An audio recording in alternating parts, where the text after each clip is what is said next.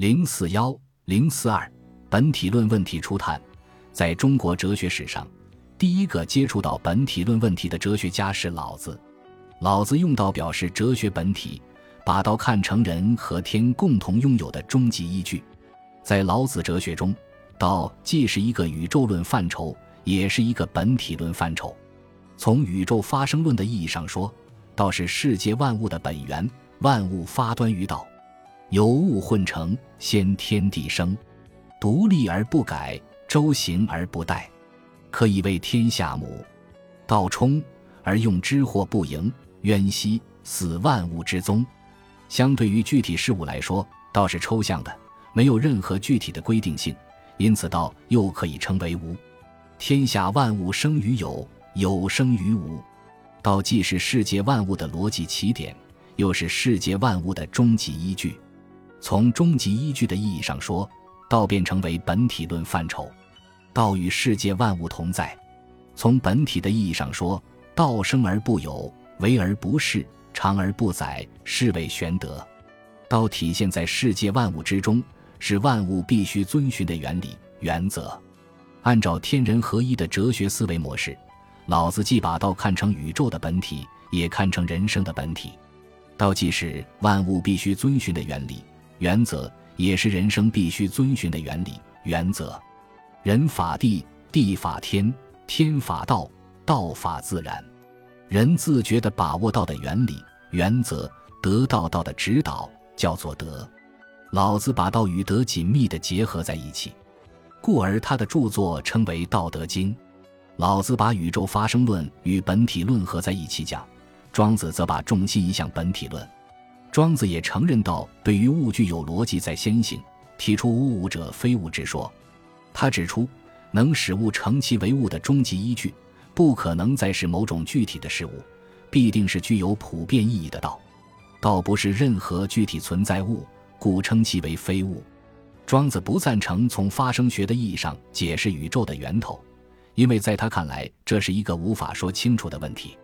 诚然，对于宇宙的源头。可以无限的往前追问，有如黑格尔所说的物的无限性。追问的结果只能限于康德说的二律背反，不能得到任何结论。庄子是否清楚地意识到这个道理，我们不得而知。但他拒绝从宇宙发生论的意义上言说道，显然是明智的。庄子只从本体论的意义上言说道，强调道是世界万物的本根。他说：“夫道有情有信，无为无形。”可传而不可受，可得而不可见，自本自根未有天地，自古以固存。神鬼神帝，生天生地，在太极之先而不为高，在六极之下而不为深。先天地生而不为久，长于上古而不为老。又说：物以死生方圆，莫知其根也。扁然而万物，自古以固存。陆河为巨，未离其内。秋毫为小，待之成体，天下莫不臣服，终身不顾。阴阳四时运行，各得其序。浑然若亡而存，悠然不行而神。万物处而不知，此之谓本根，可以观于天矣。如果把世界总体比喻为大树的话，万物有如枝叶，倒有如根干。根干不可能脱离枝叶单独存在。同样道理。道也不能脱离开万物单独存在，道就在万物之中，并且构成万物之间有机的内在的普遍联系。庄子特别强调道的普遍性，强调形而上之道与形而下之物的统一性。东郭子问庄子：“所谓道，呜呼在？”庄子的回答是：“无所不在。”东郭子一定要庄子指明道究竟在哪里。庄子的回答是在蝼蚁，在迪拜，在瓦辟。简而言之，道在始逆。总而言之，就是一句话：周、变、贤三者，异名同时，其旨异也。这个一就是道。庄子用周、变、贤三个词形容道无所不在，与老子用仪、希、微三个词形容道混而为一，意味颇有不同。老子把宇宙论同本体论合在一起讲，强调道是混沌；庄子只从本体论的意义上讲。强调道是大权，道与世界总体同在。按照天人合一的思路，庄子同老子一样，也是把宇宙与人生合在一起讲的。他认为，道既然是宇宙万有的本体，当然也是人的行为的合理性的准则。只有遵循道的行为才具有合理性，反之，任何违背道的人为都没有合理性。故而，庄子主张不以人灭天，不以故灭命。他大力倡导天道自然原则，反对儒家和墨家倡导的人道原则，尤其是儒家的仁义之教。在庄子眼里，能够自觉做到与道为一的人，就是圣人、智人、神人。若夫成天地之正，而与六气之变，以游无穷者，彼且呜呼待哉？故曰：智人无极，神人无功，圣人无名。智人、神人。圣人都是庄子仰慕的理想人格，这是取得了道的自由的人格，一种对道有真切体验的真实的人格。用庄子的话来说，圣人、智人、神人乃是一种逍遥的人格。儒家创始人孔子虽然没有像老子那样看重宇宙生成论问题，但也触及了这个问题。在他看来，世界万物自然而然地存在着、运行着，天何言哉？四时行焉，百物生焉，天何言哉？世界万物的存在作为既成事实，径直承认它就够了，没有必要深究它的本源。孔子比老子更为紧密地把人与天联系在一起，追寻能够使天和人融为一个整体的本体。孔子认为这个本体就是道。孔子把道摆在最重要的位置，看得比自然生命还重要。他说：“朝闻道。”夕死可以，道作为天人合一的本体，当然是世界万物存在的终极依据。不过，孔子在这方面没有做更多的论述，他特别重视道对于人的意义，并且从道的角度提升人的责任感和使命感。他说：“人能弘道，非道弘人。”由此可见，在孔子的哲学思考中，比较侧重本体的主体意义，强调人对于道的主体性。他认为道本体是人生价值的终极依据，是道德价值的源头。道本体在人生中的贯彻就是德，因此德也是一个重要的本体论范畴。德作为价值意义的本体，根源于天道，故而孔子说：“天生德于鱼。”德的本体意涵就是人。在孔子哲学体系中，人也是一个重要的本体论范畴。孔子说：“人远乎哉？我欲人。”斯人至矣，人通过礼得以落实。故说一日克己复礼，天下归仁焉。为人由己而由人乎哉？这样，孔子就通过本体论思考，形成了道德伦理的思想框架。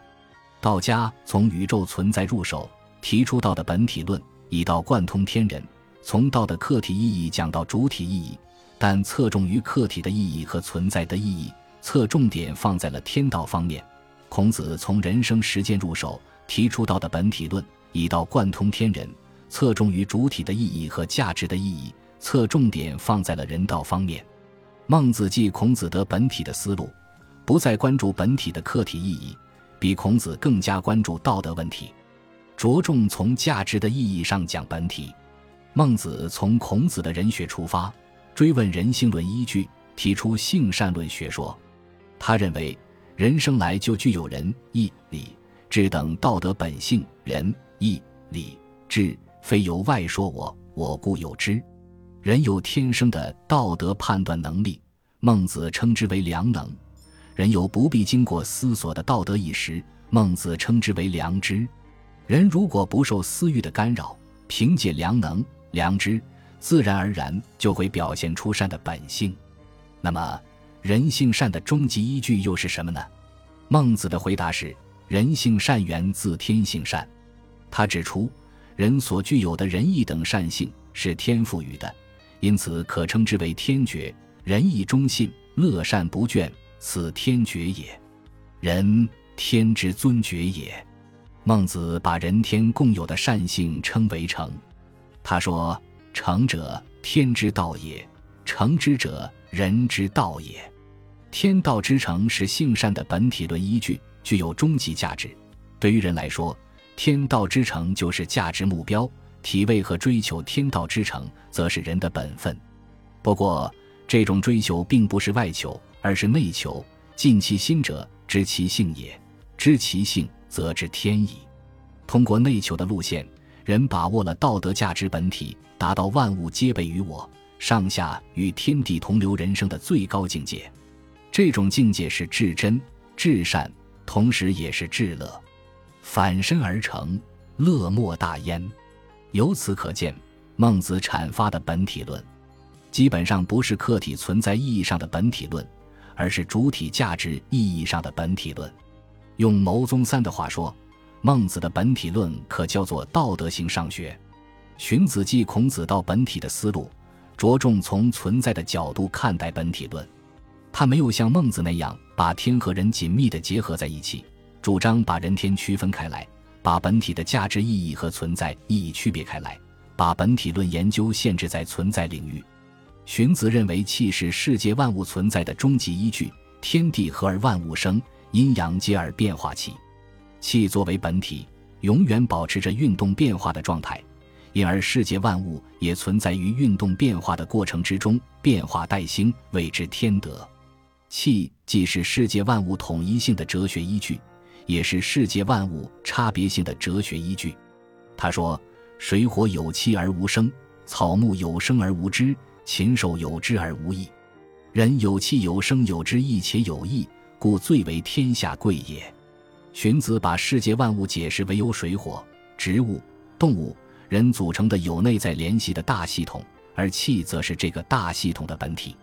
在这个大系统中，每种存在物处于不同的级次，水火处在最底层，人处在最高层。人有气、有生、有知、有义。所以在世界中最为尊贵。荀子作为儒家大师，充分肯定人的价值。不过，他并没有从本体论的角度加以发挥。在荀子哲学中，气在价值意义上是中性的。易传对先秦儒家本体论学说做了总结，把存在的意义和价值的意义结合起来，提出一道本体论。易传把世界看成由天地人三才构成的有机整体。这个整体以易道为终极依据，乾坤其义之运也。乾坤成列而义立乎其中矣。乾坤毁则无以见义，义不见则乾坤或几乎息矣。是故形而上者谓之道，形而下者谓之气，化而才之谓之变，推而行之谓之通，举而错诸天下之民谓之事业。在这里，易传明确地把世界区分为本体与现象。本体为形而上之道，现象为形而下之气。气以道为终极依据，道借助气得以表现。易道作为世界万物存在的依据，把人与自然结合，成为一个有机的整体。有天地，然后有万物；有万物，然后有男女；有男女，然后有夫妻；有夫妻，然后有父子；有父子，然后有君臣；有君臣，然后有上下。有上下，然后有所措。对于人来说，义道不但是存在的终极依据，同时也是价值的终极依据，是人应当追求的终极价值目标。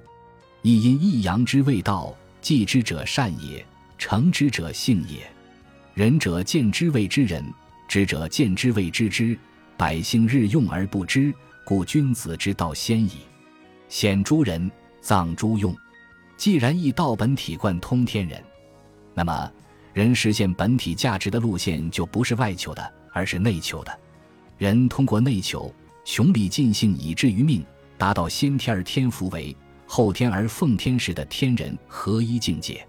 在先秦时期，儒道两家从不同的角度接触到本体论问题，并且都把道当作本体论观念。相比较而言，道家侧重于本体的客体意义，强调本体是存在终极依据。但并不排除本体的主体意义，也试图以本体作为理想人格、理想社会的终极依据，认同天道与人道的同一性。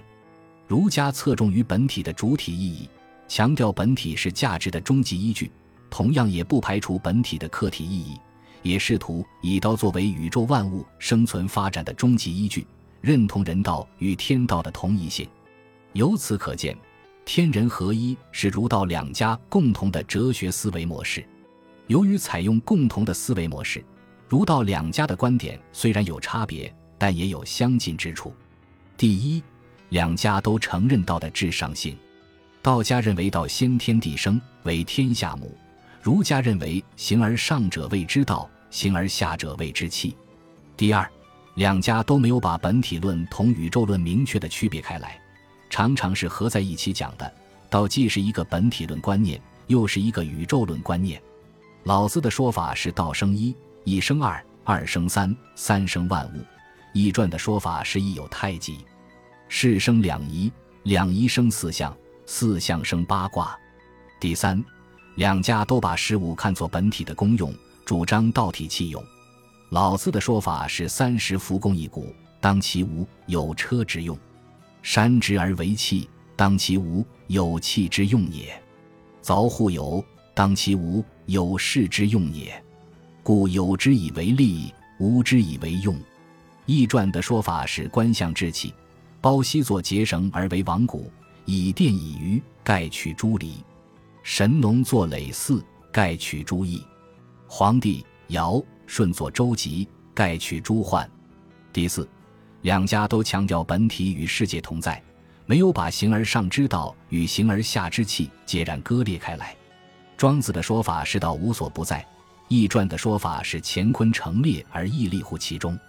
在先秦哲学家的本体论思考中，没有出现柏拉图提出的那种理念世界的理论，没有出现类似创世说的说法，也没有出现把本体和现象看成两层存有的观点。相对而言，道家比儒家更注重本体的形上性。有离物求道的倾向，但也没有把道视为超越于世界万物之上的单独存在。这表明，在先秦时期，中国哲学家虽已接触到本体论问题，但还没有专门研究这个问题。换句话说，他们还没有自觉的本体论意识。本集播放完毕，感谢您的收听，喜欢请订阅加关注，主页有更多精彩内容。